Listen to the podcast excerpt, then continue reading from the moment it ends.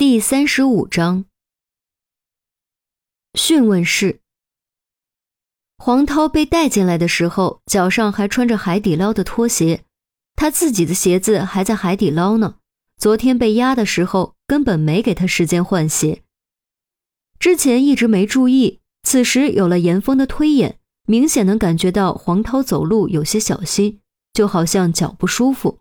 于西使了个眼色，郑月心领神会。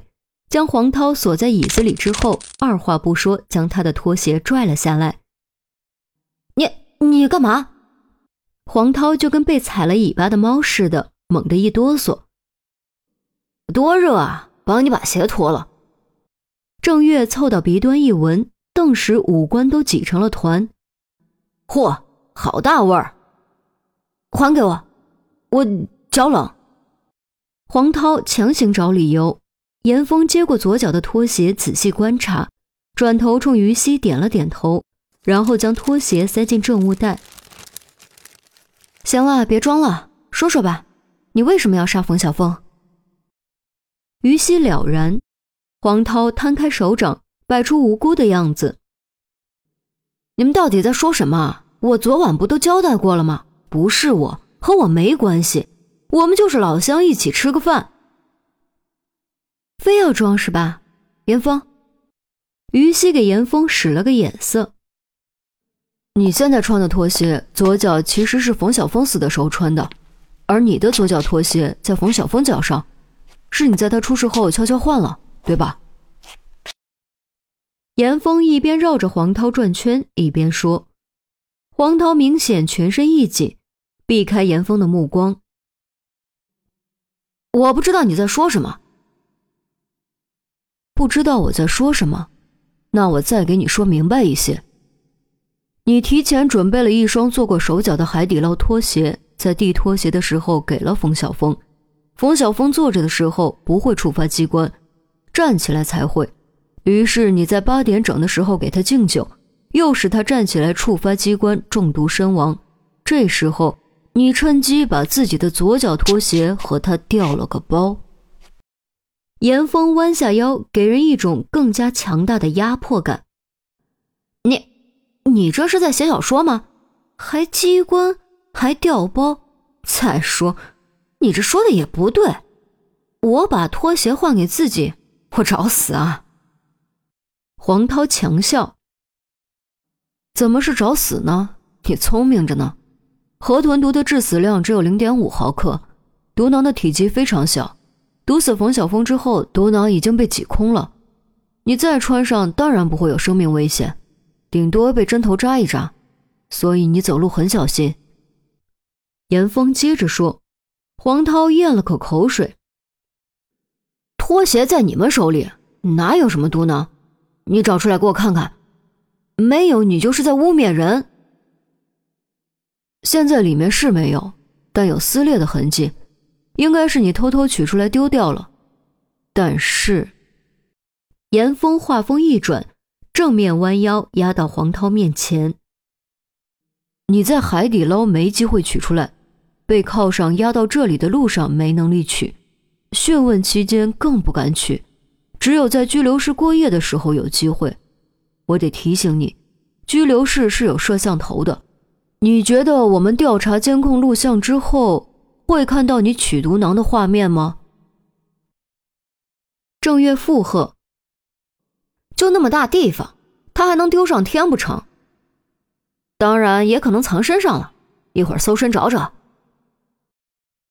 闻听此言，黄涛最后的顽抗终于被瓦解，闭上眼睛，握紧拳头，将脸埋在面前冰冷的木板上。严峰分析的大致是正确的。他一直想取出来丢掉，却一直没机会。昨晚在拘留室过夜，终于逮到了机会，却没想到监控室居然藏了摄像头。于西朝严峰投去嘉许的目光，砰的一声，一拍桌子，冷喝道：“现在给你最后一次机会，等我们找到毒囊，给拖鞋做完鉴定，你就再也没有坦白从宽的机会了，听到没有？”黄涛再次猛一哆嗦。终于抬起了头，却不是那种放弃抵抗、无奈认罪的表情，而是惊慌中带着恐惧，颤声道：“我不能说，我真的不能说。你没听明白吗？我们是在给你最后的机会。”严峰拔高音量，主动认罪行为是量刑轻重的重要考量。我真的不能说，我会死，我会死，我我会死。黄涛额上开始冒冷汗，发音也有些不清楚。还没说完，突然“呕”的一声，胃里的东西如喷泉一样夺口而出，差点喷到讯问桌上。接着，他的身体开始不规则摆动，脸色苍白，向后靠，瘫软在椅子里。三人吓得不轻，赶紧冲过来解锁，将黄涛放平在地。还有气，快救人！于西赶紧掏出手机叫救护。严峰则立即将黄涛放平，完全顾不得恶心，赶紧清理他口中的呕吐物，给他做心肺复苏。郑月插不上手，只能在一旁干着急。好端端的，怎么突然就出事了呢？难不成也是中毒？可问题是，按照严峰的推演，是黄涛在拖鞋里做了手脚，从而害死了冯小峰。黄涛鞋都没穿，是怎么中毒的？是谁下的杀手？又为什么偏偏在黄涛放弃抵抗的节骨眼上？死神若来，凡人无力。虽然严峰很努力的在救，但还是无力回天。黄涛的瞳孔完全散大，心跳、呼吸、脉搏消失，再也没有恢复。操！严峰爆了句粗口，一拳砸在地上。冯小峰死在海底捞，救的不及时也就罢了。黄涛不但没有救过来，而且死在了讯问室。这简直就是在他脸上狠狠抽了一耳光，在整个警队脸上狠狠抽了一耳光。正如阿瑟·克拉克科幻力作《二零零一太空奥德赛》中，外星文明在月球表面留下的穷极人类力量。测量结果都是一比三比九的方碑一样，外星文明用这种方式狂妄地显示了自己的力量。这个神秘的杀手先给身为刑警的他送死亡预告，又当着他的面在警局内杀人，同样在以狂妄的方式显示自己的力量，挑战刑警的尊严，挑战法律的威严。